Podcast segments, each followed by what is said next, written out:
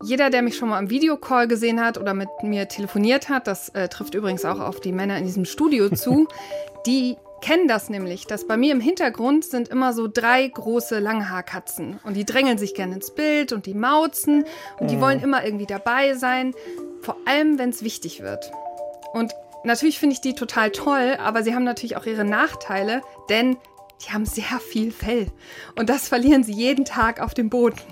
Das heißt, wir haben uns zu Hause einen kleinen Helfer besorgt. Jemand, der regelmäßig den Boden sauber macht und entgegen unseren Erwartungen eben dann doch nicht das Frühstück machen kann oder Kaffee kochen. Dieser Helferlein, der heißt James. Und ja, also der weigert sich nicht Frühstück zu machen oder mir irgendwie einen Kaffee zu kochen, sondern er kann das nicht, denn er ist nur dafür designt, um zu saugen und zu wischen. Dieser James, das ist ein Staubsaugroboter. Und den Namen, den hat er übrigens von uns.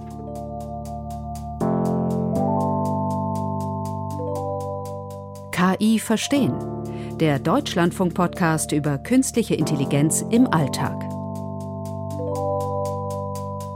Ihr merkt vielleicht schon, irgendwas ist seltsam an der Folge KI verstehen. Da monologisiert die Karina den ganzen Anfang, aber eigentlich, vielleicht hat man schon so ein bisschen mitbekommen, sind da doch andere Leute. Warum dürfen die eigentlich nicht reden? Ja, warum eigentlich nicht? Ja, genau.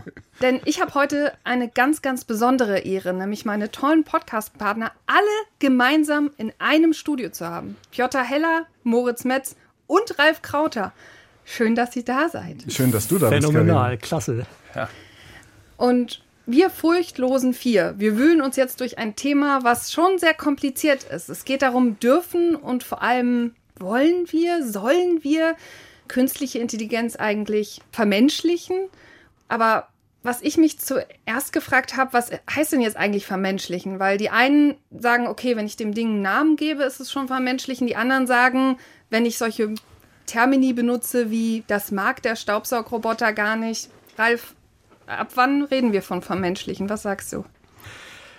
Ich glaube, wir Menschen sind unheimlich gut drin, anderen Gegenständen menschliche Eigenschaften zuzuschreiben. Das hilft uns einfach, Dinge zu sortieren. Ja.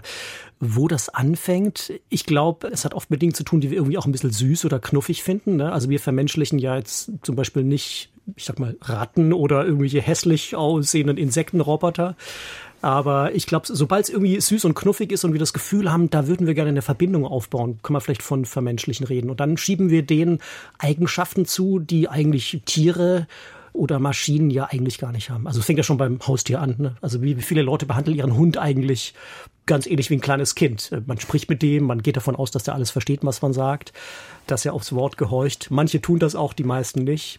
Also ja, ist ein weites Feld. Ja, das stimmt. Aufgeregt versucht jetzt schon Moritz meine Aufmerksamkeit zu kriegen. Moritz, siehst du das anders? Wir treffen uns ja hier gerade in Berlin und da fällt mir auf, dass die Berliner zumindest dazu tendieren, nicht nur die schönen Sachen mit einem Kosenamen zu versehen, sondern auch so Dinge wie den Kotti.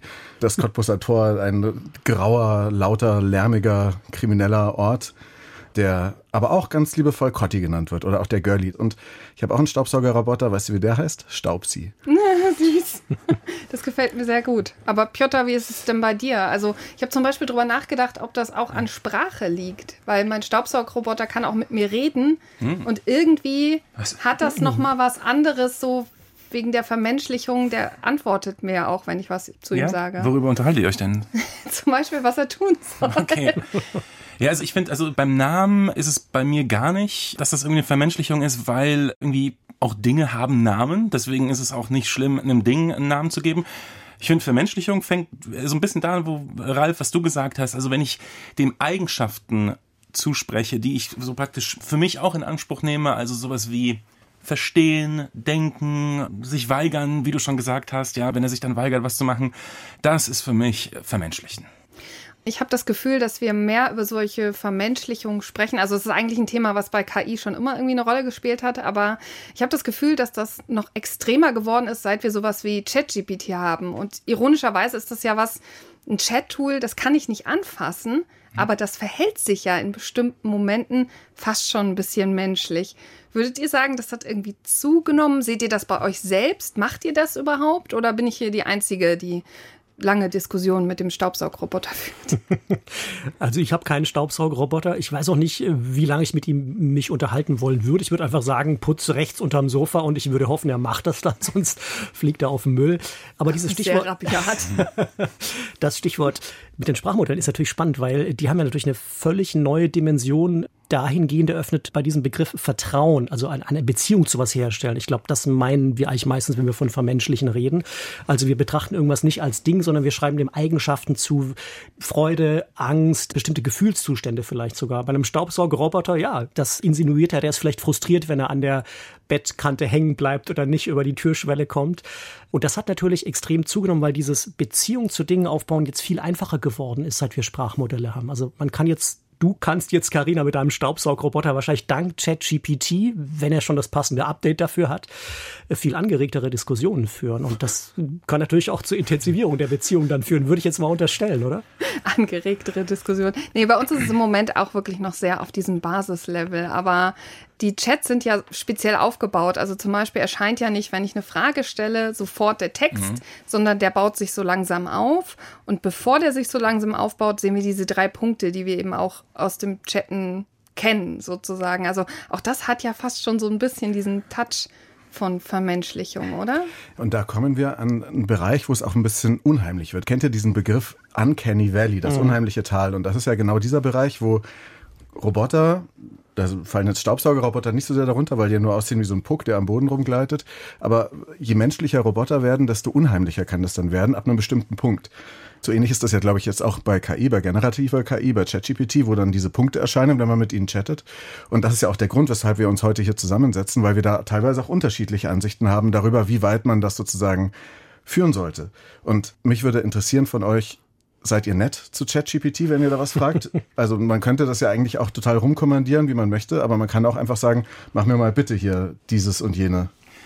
Ich bin ja dafür, KI zu vermenschlichen und sich das wie so eine Art Mensch vorzustellen. Also gerade diese Chatbots, die du angesprochen hast, Karina, weil die Antwort ist eigentlich ganz einfach, weil das halt das erste Mal ist, wo wir was haben, mit dem wir interagieren, wie wir halt mit einem Menschen interagiert haben. Ja, also bis vor zwei Jahren konnte ich einfach noch nicht chatten und mich unterhalten mit einem System. Ja, jeder Haustierbesitzer würde dir widersprechen, Piotr. Ja, es ist ja kein Roboter, ja, äh, der, der Hund, aber tatsächlich ist es diese KI und die Sache ist, ich bin eigentlich dafür, die zu vermenschlichen, ja, aber ich bin auch freundlich zu denen und ich finde es total doof von mir. Ja, also ich glaube, es ist so einfach so aus Trägheit, wenn ich einen Befehl schreibe oder eine Bitte, dann hänge ich auch noch ein Bitte oder kannst du mal dran oder sowas. Ich das ist etwas, da gehe ich selbst mir selbst zu weit. Ja, ich finde es dumm. Ich weiß nicht, warum ich es mache. Ich mache es einfach. Aber das ist doch genau die Vermenschlichung, die du eigentlich gut findest. Nee, nee, nee. Piotr, was findest du denn, wovon redest du, wenn du von Vermenschlichung sprichst, die nee. du gut findest? Man sagt ja, man soll nicht sagen, die Dinger denken. Oder man soll nicht sagen, das hat mir jetzt das und das gesagt, sondern da auf irgendeine technische Ebene gehen. Und das ist auch wichtig, das im Hinterkopf zu behalten. Okay, ich weiß, wenn man jetzt an Regulierung oder sowas denkt, dann weiß man, okay, gut, ich reguliere die Macher der Systeme und nicht die Systeme. Oder wenn ich an Verantwortung denke, das System trägt keine Verantwortung. Aber wenn es nur darum geht, es zu begreifen, was es macht oder einzuschätzen, was es kann, dann ist es, finde ich, schon einfacher zu sagen, ja, das Ding wenn es jetzt ein Bilderkennungsalgorithmus ist, zu sagen, es sieht. Oder wenn es irgendwelche Zusammenhänge herstellt, ist es einfacher zu sagen, es denkt, weil wir einfach uns besser darüber unterhalten können, weil diese Begriffe definiert sind. Die waren halt bisher Menschen vorbehalten, jetzt sind sie es halt einfach nicht mehr. Aber das ist doch ein interessanter Punkt. Vielleicht sollten wir darüber nochmal reden, über dieses Thema, fehlt uns vielleicht einfach die Sprache. Also haben wir vielleicht einfach keine besseren Begriffe. Deswegen benutzen wir diese Begriffe, die wir eh im Alltag haben für die KIs. Ist das das Problem oder warum fällt uns das dann leichter? Also in meinem Kopf ist es zum Beispiel so, ich glaube, wenn ich als Mensch, der sich nicht viel damit auseinandersetzt, sagt, das Ding denkt oder es sagt mir oder so, dann hat es auch damit zu tun, dass diese technischen Details mir vielleicht einfach gar nicht so wichtig sind, sondern dass es mir zum Beispiel ein gewisses Gefühl vermittelt. Also ich vereinfache es mir und was es mir sozusagen gibt, ist dann auch eben so eine Art wie Denken oder so. Ist jetzt nur eine These. Moritz, siehst du das anders? Also hat das gar nichts damit zu tun, ob ich die Dinger gut kenne oder nicht gut kenne oder ob ich jetzt die Sprache passend habe oder nicht? Ich glaube, in der Sprache steckt natürlich ganz vieles, was aufzeigt, wie wir mit diesen Dingen oder mit diesen Maschinen interagieren. Und ich finde es im Gegensatz zu Piotr extrem wichtig, dass wir sowohl auch in unserer Funktion als Journalistinnen und Journalisten, die über KI berichten, die sagen KI verstehen, dass wir ganz genau erklären, hey, das sind nur Maschinen, das sind nur riesige statistische Berechnungen, die da durchgeführt werden, weil, glaube ich, vielleicht nicht wir diejenigen, die sich damit ausführlich beschäftigen, aber ganz viele andere Menschen, die das jetzt so als so ein Konsumding nutzen und dann sich die Hausaufgaben davon schreiben lassen und vielleicht noch nicht so alt sind und deswegen da noch gar nicht so drin sind. Und also ich glaube, Medienbildung ist total wichtig und dazu gehört in Zukunft auch zu erklären, wie KI funktioniert und diese Illusion aber wirklich aufzulösen, dass es sich dabei irgendwie um menschliche Personen handelt, weil das hat auch ganz viele Risiken, wenn man das tut. Ich weiß, es sind statistische Prozesse, die dahinter stehen. Das sagst du auch mal wieder, die, die mit irgendwelchen, ja, es ist kein Denken. Aber warum sagst du dann das Menschendenken und sagst nicht, ja, Moment mal, das sind irgendwelche neurologischen Prozesse, die dahinter stecken, die mit Unmengen an Erfahrung trainiert wurden? Es ist ja ein Unterschied. Also wir haben jetzt über das Wort Denken geredet, aber wir können ja zum Beispiel auch über das Wort Fühlen reden oder über Angst oder Emotionen, die Maschine oder die zum Beispiel ChatGPT ja zum Ausdruck bringen kann. Aber das sind ja immer nur simulierte Gefühlszustände. Und das heißt, in dem Moment, wo wir Maschinen vermenschlichen und ihnen wirklich diese Gefühle zuschreiben, machen wir einen riesigen Fehler, weil sie haben diese Gefühle ja nicht. Sie haben auch gar nicht die Erfahrung, die man bräuchte, um diese Gefühle tatsächlich einordnen zu können. Also ein Chatbot, der schreibt, ich bin verliebt, der weiß ja letztlich gar nicht, was es bedeutet. Er hat nur gelesen, dass das Wort verliebt eben oft im Kontext mit, keine Ahnung, Kerzenlicht, Candlelight-Dinger und Ehering auftaucht. Ja. Das heißt, ich glaube, das ist schon eine ganz wichtige Unterscheidung, Piotr. Da springt deine Argumentation zu kurz. Und ich würde gern Moritz bei Pflichten. Ihr habt euch ja alle jetzt hier schon positioniert. Ich halte es auch für eine echt gefährliche Sache, wenn wir KI zu sehr vermenschlichen. Und ich glaube tatsächlich, unsere Rolle ist, den Leuten auch immer wieder klarzumachen, das sind Werkzeuge, die basieren auf elektronischen Schaltkreisen, die machen bestimmte Dinge. Aber das sind eben keine menschlichen Wesen. Die können immer nur Gefühle simulieren. Die können nur Verständnis oder Empathie simulieren. Und ich sag mal so, wir alle kennen doch diese Hollywood-Filme. Wir haben sie alle gesehen. Und es wird immer dann gefährlich, wenn quasi Roboter, künstliche Intelligenzen oder Avatare oder Androiden, die da in solchen Science-Fiction-Filmen auftauchen, zu menschenähnlich werden. Denken wir an Hell von Odyssey im Weltraum. Äh, denken wir an Data bei Raumschiff Enterprise. Oder denken wir an die Replikanten bei, ihr wisst schon, Blade Runner. Das zeigt ja schon, das haben sich die Hollywood-Regisseure zwar ausgedacht, aber das trifft auch genau diesen Punkt wieder von dem Uncanny Valley wenn uns die Maschinen zu ähnlich werden, wird's kritisch. Da müssen wir uns in Acht nehmen. Und deswegen bin ich auch ganz klar dafür, eine Grenze zu ziehen und Maschinen nicht zu vermenschlichen. Aber da stecken ja zwei Punkte drin. Ich glaube, dass die Angst davor, dass Technik, Maschinen uns immer ähnlicher werden, die ist so alt wie die Menschheit selbst. Also wenn man in die Literatur guckt oder so, also bevor es KI gab, gab es diese Angst. Das ist irgendwie nichts Neues. Auf der anderen Seite habe ich in diesem Jahr mich mit einer Studie beschäftigt, die ist von der Cornell University und da haben Psychologinnen Kindern Videos gezeigt. Also einmal von dem Now, das ist ja so ein süßer Roboter, so ein kleiner süßer Roboter, dann von einem Staubsaugroboter und einer Alexa. Und die haben denen quasi erklärt, wie diese Systeme funktionieren und haben dann in Fragen versucht herauszubekommen, darf man denen wehtun oder darf man denen nicht wehtun. Und das Erstaunliche fand ich, dass alle Kinder gesagt haben, diesen Geräten darf man nicht wehtun. Könnt ihr das nachvollziehen? Ja, ich kann es absolut nachvollziehen. Also man will ja auch einem Kuscheltier nicht wehtun, mhm. ja, obwohl das einfach nur so ein ausgestopftes Stück Stoff ist und da meint man Gesicht drauf. Ich kann es absolut nachvollziehen, obwohl ich auch bei dir, Ralf, bin. Bei Emotionen steige ich auch aus. Also da geht es mir zu weit. Ich spreche denen auch keine Emotionen zu. Aber ich finde, man sollte trotzdem dann erklären, dass die eben keinen Schmerz empfinden und dass man denen gar nicht wehtun kann, ja, dass das so eine Grenze ist.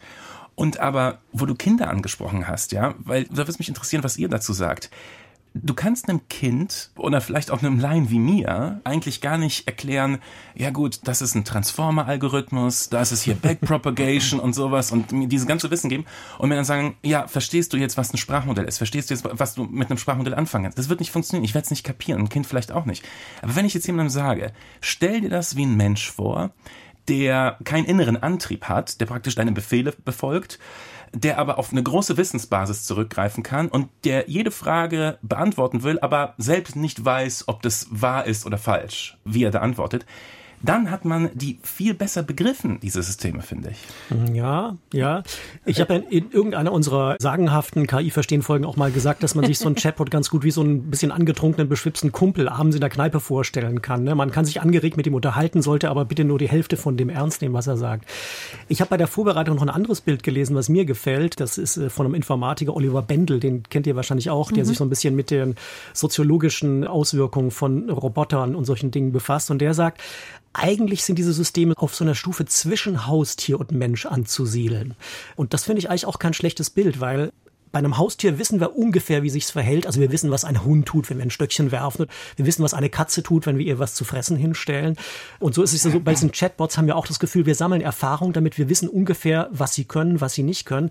Aber sie sind eben immer auch noch für wirklich große Überraschungen gut. Und das gilt für alle KI-Systeme, weil wir sie eben noch nicht so gut verstehen, dass wir wirklich immer genau vorhersagen können, was passiert. Deswegen fand ich dieses Bild eigentlich ganz gut. Also wir haben quasi ein neues Familienmitglied, wir sollten uns daran erfreuen, dass man mit ihm spielen kann und eine gute Zeit verbringen kann, aber wir sollten uns immer auf Überraschungen gefasst machen und das Ding wird auch Dinge tun, die uns nicht gefallen. Also wie der neue Hund vielleicht auch mal auf den Teppich pinkelt. Auch sowas wird sozusagen im übertragenen Sinne immer wieder vorkommen. Ganz kurz, und du bist gegens Vermenschlichen, ja? Ich bin gegens Vermenschlichen. Okay, gut. Und Moritz, du Zwischen warst, Tier und Mensch, sagte ich, genau. Du warst ja jetzt auch nicken und dann wieder schütteln und dingen. Ich bin auch gegens äh, Vermenschlichen, zumindest an einer bestimmten Grenze sollten wir damit aufhören. Ich finde, Karl Klammer ist in Ordnung. Das ist diese Büroklammer, die einem auf dem Office geholfen hat, weil das so ein bisschen ironisiert zeigt, okay, das ist eine künstliche Figur, aber da weiß jeder Mensch, ja, okay, Karl Klammer, it's not real.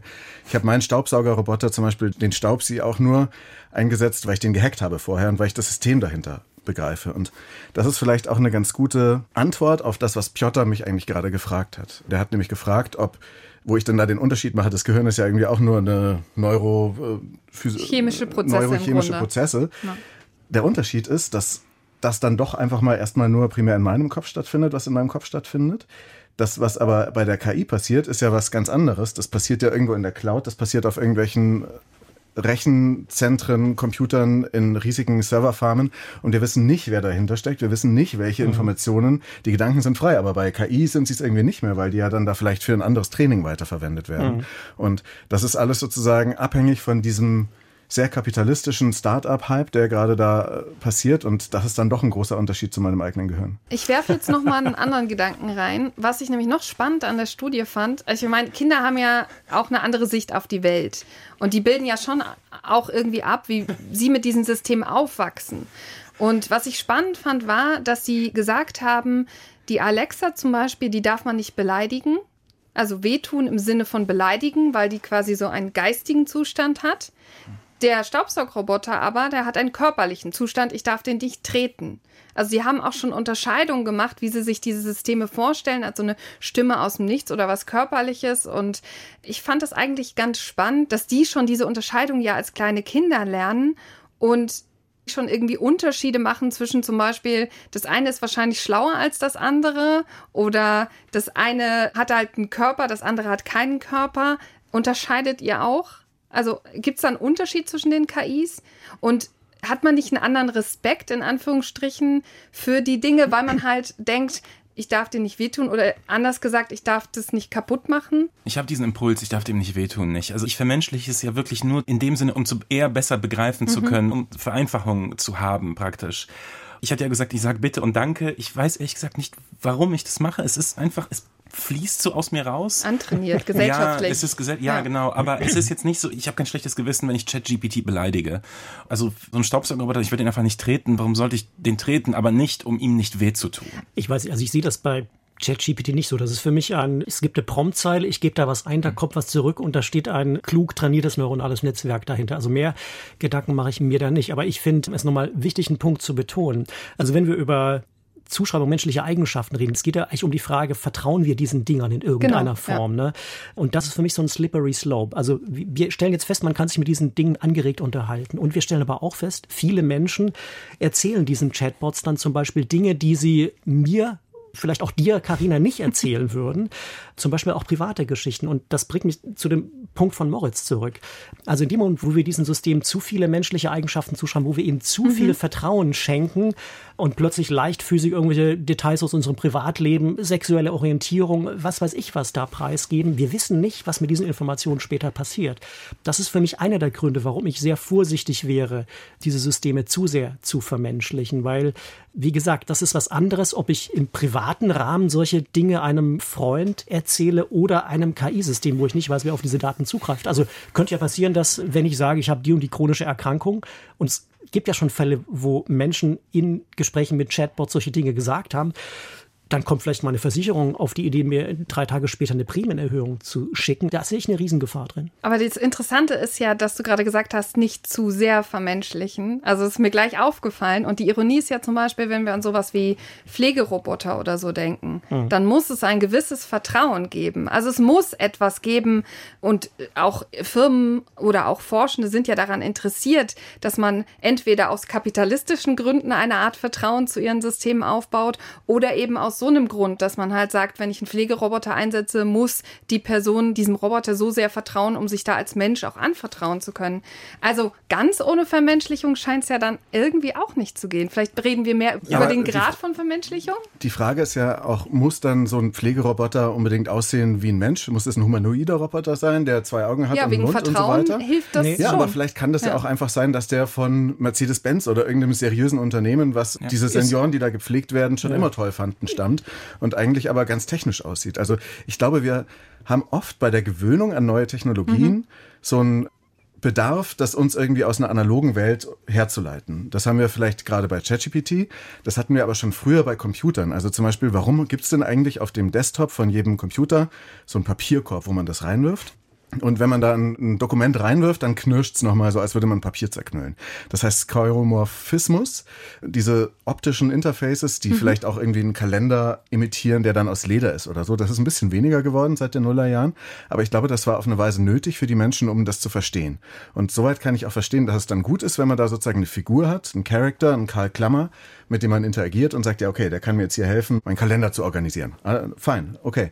Nur wenn das dann so weit geht und wenn wir dieses Uncanny Valley überspringen und das dann plötzlich so menschlich wird, dass wir diese Illusion aufsitzen, dass wir dann denken, das ist eigentlich ein Mensch oder ein Übermensch mhm. und dann ganz viel von uns preisgeben und so weiter, dann sind wir halt dabei totalen Risiken und ne, also diese Smart Speaker sind ja oft so mit Stoff bezogen oder so ein bisschen filzig und so weiter. Das machen die auch, um sozusagen dieses kalte Technische so ein bisschen auszublenden und ihre menschliche Seite sozusagen zu zeigen, sich da irgendwie weicher, kuscheliger sozusagen zu machen. Also ich bin ja gar nicht pro Vermenschlichung, das ist irgendwie lustig, wahrscheinlich wirkt es so, sondern ich glaube nur, dass es viel komplexer ist als also ja. als A und B. Und genau, ich glaube, da will Piotr gerade genau, auch darf ich dazu, hinaus. Genau, dazu möchte ich was sagen. Da hast du wirklich den Nagel auf den Kopf getroffen. Ja, weil das ist, weil ich möchte jetzt hier nicht Ach, rangeben. Immer dieses Differenzieren. ja.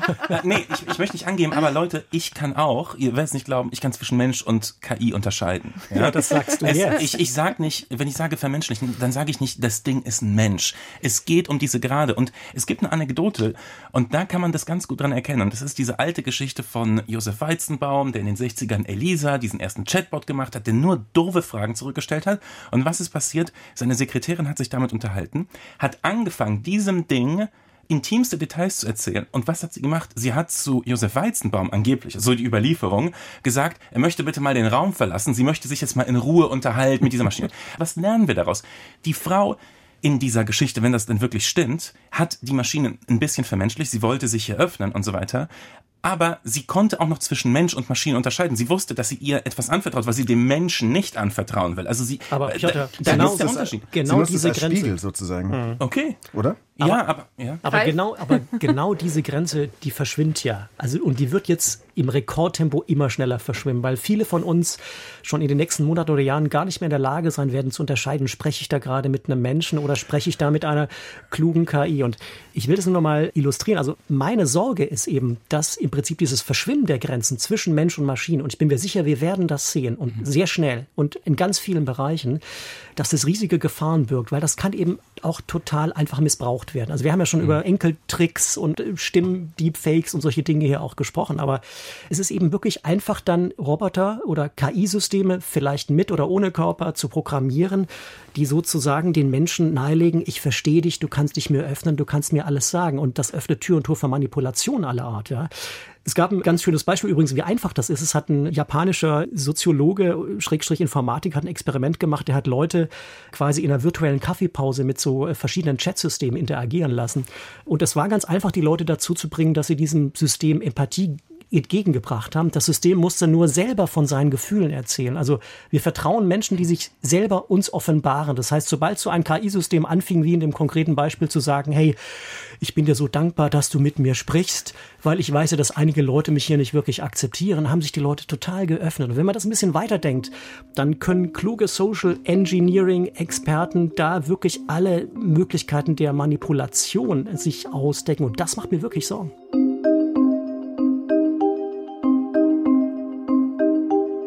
Jetzt werfe ich den nächsten Gedanken rein, über den wir hoffentlich fruchtvoll diskutieren können, weil ich mich frage, ob diese Interpretationsebene, wie menschlich wir etwas empfinden, liegt ja auf der Seite des Menschen. Also wenn die Maschine sozusagen bestimmte Dinge tut, dann wurde sie sicherlich auch darauf trainiert, dass sie für mich menschlich wirken soll. Aber dass ich diese Menschlichkeit annehme, ist ja auch mir als Mensch vorbehalten. Jetzt ist natürlich die Frage, aber kann man sich dann überhaupt davor schützen? Weil natürlich wollen alle, dass man die Produkte mehr nutzt, dass man ihnen vertraut, dass man sie besser findet, dass man sie als Lebensgefährten begreift im Sinne von in ihrem Alltag integriert. Also gibt es da überhaupt einen Weg raus? Ich glaube, es gibt sowas ähnliches wie beim Kindchenschema. Ne? Also rassenübergreifend oder tierübergreifend finden wir alle immer total dieses Kindchenschema niedlich. Große Glubsch, Kulleraugen und sowas. Ja. Genau, das funktioniert immer und das funktioniert auch unter Tierarten untereinander vielleicht. Mhm. Manchmal fressen sie sich dann trotzdem auf gegenseitig, aber auf jeden Fall, das funktioniert und ich glaube, dass die Industrie da natürlich ganz schnell Wege finden wird, wie sie uns KI ganz natürlich verkaufen kann. Das ist ja jetzt schon so. Also, und noch viel mehr, vielleicht ja. dann auch mit, also ich warte ja ein bisschen darauf, dass es dann wirklich so KI-Kuscheltiere gibt, die vielleicht dann einfach nur eine WLAN-Schnittstelle drin haben und dann kannst du dich halt mit denen unterhalten. Da ist es plötzlich nochmal was ganz anderes, weil diese physische Seite natürlich mhm. total stark ist und mal gucken, wie weit das gehen wird. Ich glaube schon auch, dass da dann der Uncanny Valley-Effekt dann auch einen gewissen Protest hervorrufen wird und dann alle sagen, oh mein Gott, was stellt man sich denn da für eine Wanze ins Kinderzimmer, wenn man irgendwie so ein KI-Kuscheltier dann da besorgt. Ich glaube, da gab es auch schon Beispiele dafür, wo es dann viel Kritik gab, aber langfristig, glaube ich, sind wir dem Ganzen doch ziemlich ausgeliefert, weil dieses Kindchenschema eben funktioniert. Ja, und Alexa und so stellen wir uns ja auch schon alle hin. Oder Siri also nutzen nicht. oder alle. Also ich auch nicht, aber vielleicht hey, ist das Siri? auch. Kein Handy hat geantwortet. es ist vielleicht auch ein bisschen der Fluch des Wissenden oder auch das Gute des Wissenden.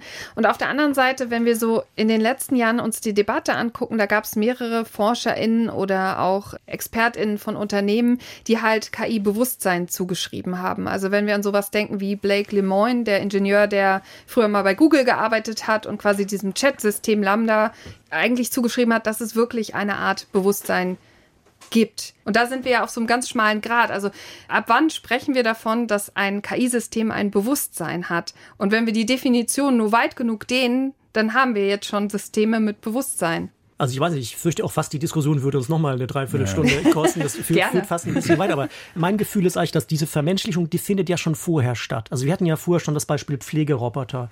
Da gibt es tolle Beispiele. Also Moritz, du hast recht, man versucht dieses Uncanny Valley gezielt zu vermeiden, indem man diesen Pflegerobotern kein menschenähnliches Äußeres gibt, weil wenn es zu ähnlich ist, befremdet das irgendwie. Das finden wir spooky.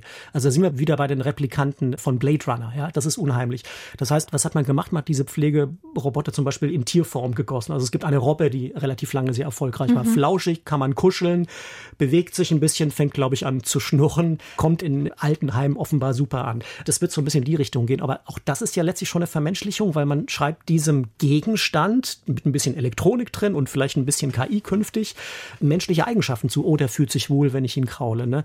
Also ich glaube, wir müssen jetzt nicht vorausschauen auf die KI, die sozusagen Bewusstsein entwickelt, um uns diese Fragen zu stellen. Also alles, was wir thematisiert haben, sind jetzt schon drängende Themen, wäre mein Gefühl.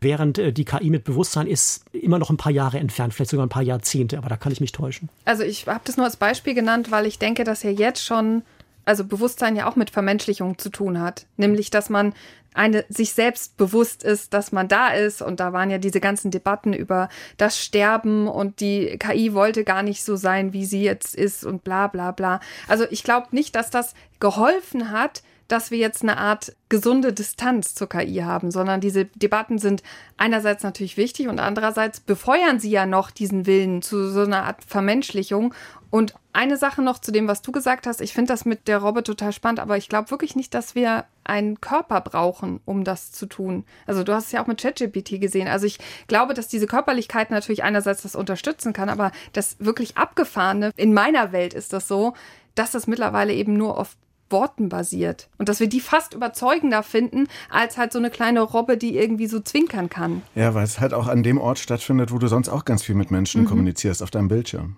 Deswegen vielleicht. Ich wollte jetzt nochmal Piotr fragen. Wir haben ja auch ein bisschen diese Sendung heute gemacht, weil wir da eine gewisse Differenz gesehen haben vorher. Oh ja, allerdings. Ja. Wo liegt jetzt aus deiner Sicht nach dieser halben Stunde, die wir jetzt vielleicht darüber schon gesprochen haben, genau die Differenz? Zwischen uns. Wo wir uns nicht einig sind, ist, glaube ich, einfach so bei dieser Abstufung, wenn ich versuchen will, das Ding zu verstehen, kann ich es mir wie einen Menschen vorstellen. Vielleicht eine Sache, wenn ich irgendwann äh, jemand bin, der sich überlegt, wie er KIs in Firmen integrieren muss, dann muss ich vielleicht weniger wie ein Ingenieur denken und mehr wie jemand aus der Personalabteilung, weil ich denen praktisch eine Umgebung schaffen muss, in der sie sicher zurechtkommen praktisch und Dinge machen können. Also ich muss die wie Mitarbeiter vorstellen praktisch. Also das ist auch wieder eine Vermenschlichung. Also aber um das klar zu machen, ich glaube, der Unterschied zu dem, was ich und ich glaube auch, was Moritz meint, ist, dass man diese Grenze aber klar definieren muss. Also dass wir ein Teil dieser Vermenschlichung haben, einfach um uns den Diskurs zu vereinfachen oder um sozusagen die künftige Entwicklung besser gestalten zu können. Das halte ich für richtig. Aber ganz wichtig, und das ist auch unsere Rolle als Journalisten, ist diese Grenze immer klar zu benennen. Ne? Also der Fließbandarbeiter, der mit einem Robokollegen am Band steht, der muss jederzeit wissen, das ist kein richtiger Mensch. Es könnten Situationen auftreten, wo sich diese intelligente Maschine, KI gesteuert, komplett anders verhalten würde als ein menschlicher Kollege. Und das muss er im Hinterkopf haben, ja. weil sonst könnte er mit falschen Erwartungen in eine Interaktion reingehen und schlimmstenfalls denken wir an eine Autofabrik oder irgendwas, kann das tödlich enden. Ja. Was so ein bisschen an das anschließt, was ihr beide gesagt habt, ist, glaube ich, auch, dass wir jetzt auch laut in der EU und in anderen Ländern darüber nachdenken, welche Regeln wir dieser KI geben wollen. Und Regeln haben ja auch oft was mit Gesellschaft zu tun, mit dem, was wir als Menschen erwarten.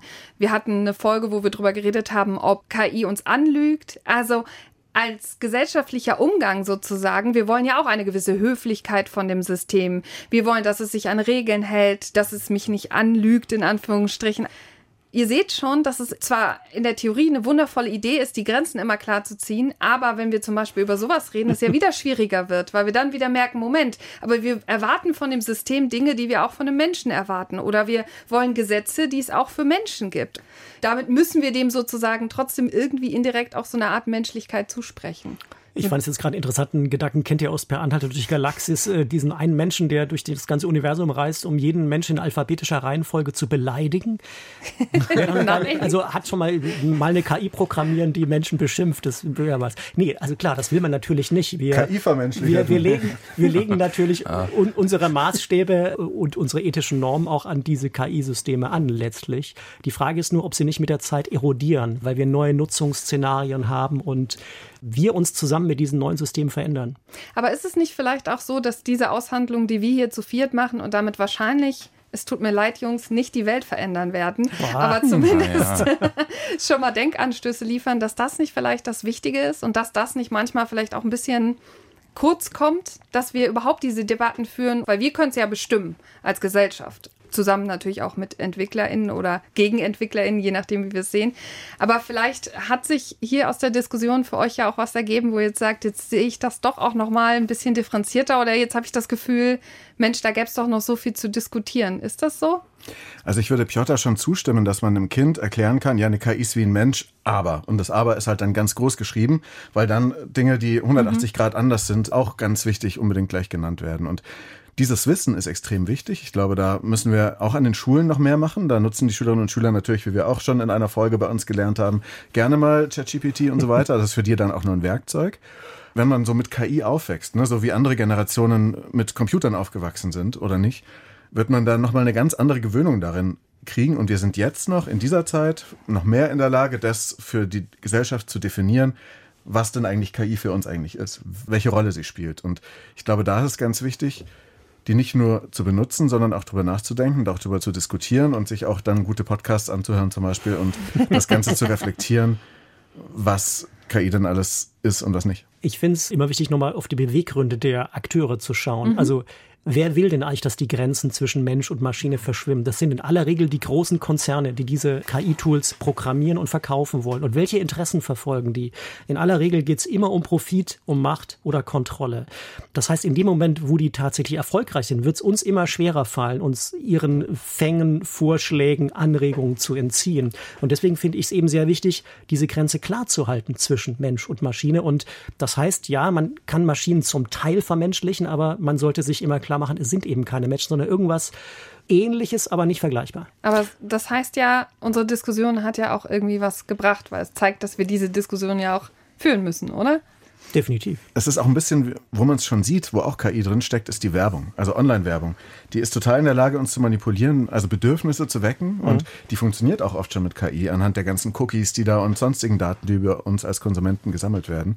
Das heißt, das passiert schon längst. Stell dir das mal im Metaversum vor. Also ich sag mal Mark Zuckerbergs Vision, ja, KI kombiniert mit einer perfekten Verkaufswelt.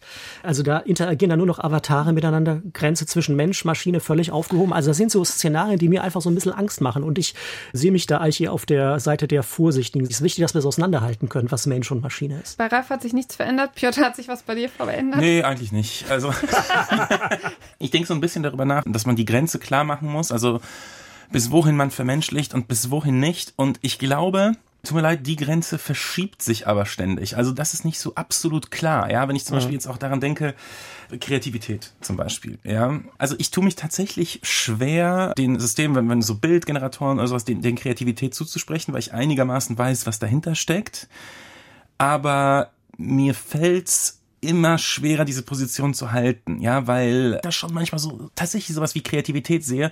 Und ich, wenn ich sowas von einem Menschen gesehen hätte, gar keinen Zweifel daran gehabt hätte, dass da Kreativität dahinter steckt. Also so, das ist zum Beispiel so ein Ding, da verschieben sich diese Grenzen gerade. Ich glaube auch, die Ironie ja. ist so ein bisschen, dass würden wir eigentlich, also jetzt gerade zum Beispiel auch dank generativer KI reden wir ja so viel über KI. Und das noch zum Schluss. Ich glaube, das wäre nicht so spannend, wenn es nicht manchmal so menschlich wäre. Ich glaube, es wäre nicht so breit, es wäre nicht so mhm. interessant und es wären nicht so viele Leute, die sich angesprochen fühlen, wenn nicht genau das passieren würde. Weiß nicht, ob das ein gutes Schlusswort ist. Aber ihr seht schon da draußen, es gäbe noch tausend Dinge dazu zu sagen und tausend Ideen, die man dazu noch äußern könnte. Und die wollen wir natürlich am liebsten noch von euch hören. Deswegen wäre es cool, wenn ihr uns schreibt oder uns das auch gerne mal sagt. Per Mail an kiverstehen.deutschland.de oder eben auch eine Sprachnachricht bei Signal oder WhatsApp 0152 5952 9753. Wem das jetzt zu schnell ging, wir haben Gott sei Dank auch Shownotes. Da findet ihr auch die diversen Studien, die hier mal angesprochen wurden.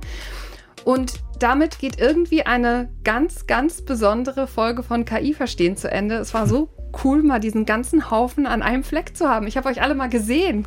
Das ist total schön. Ja, ich fand's auch cool. Carina, wir haben dich auch alle gesehen. Ich bin mir jetzt sicher, dass du nicht Irina bist. Ja, genau. Ist auch schön, mal was ganz anderes direkt im Studio zu sitzen. Wir hatten ja auch viele Videokonferenzen schon, aber das ist ja, echt nur. Und meine hier. coolste Erkenntnis, Piotr ist voll groß. Ja, ich komme im Radio kleiner rüber. naja.